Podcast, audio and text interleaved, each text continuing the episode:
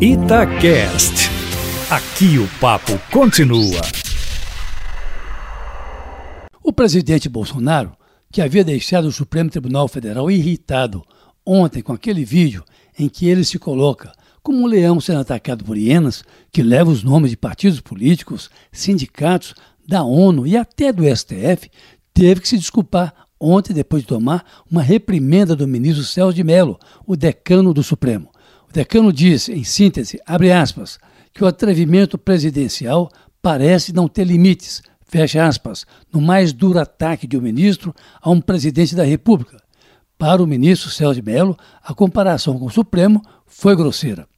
No pedido de desculpas, o presidente Bolsonaro, que continua no Oriente Médio, diz que não quis ofender o Supremo e pediu desculpa que se sentiu ofendido, entre eles o seu partido, o PSL, mas não esclareceu quem teria usado a sua conta no Twitter para fazer a grosseria ao STF, o que reforça a suspeita que possa ter sido seu filho, Carlos Bolsonaro, vereador no Rio de Janeiro e tido pelo próprio presidente como pitbull da família e um dos que tem acesso às redes sociais do pai. O insulto ao Supremo, na forma de um hiena, foi apagado poucas horas após ter sido postado, mas só ontem Bolsonaro se desculpou, dizendo que faria uma retratação. Na verdade, não fez retratação alguma, mas um pedido de desculpas, e deveria fazer mesmo, até porque o presidente do Supremo, ministro Dias Toffoli, praticamente suspendeu uma investigação que vinha sendo feita pelo Ministério Público do Rio de Janeiro e que envolve o filho do presidente, o senador Flávio Bolsonaro, naquele nebuloso caso em que Fabrício Queiroz, ex-assessor do hoje senador, é acusado de fazer rachadinha no gabinete do então deputado estadual Flávio, no Rio de Janeiro. Toffoli parou a investigação e determinou que daqui para frente, investigação mesmo, só com ordem do Supremo.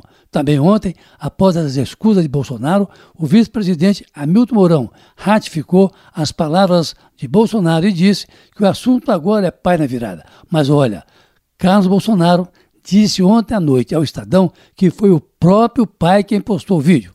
Bom, se pediu desculpas ao Supremo, o presidente Bolsonaro não voltou atrás na sua decisão de não cumprimentar Alberto Fernandes e Cristina Kirchner, que foram eleitos presidente e vice-presidente da Argentina.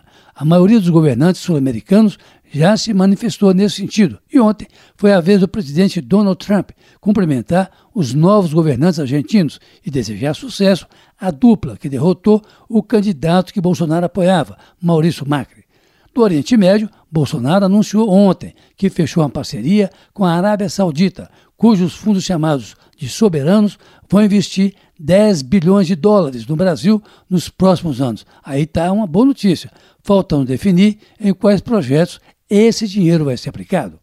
Carlos Lindenberg, para a Rádio Itatiaia.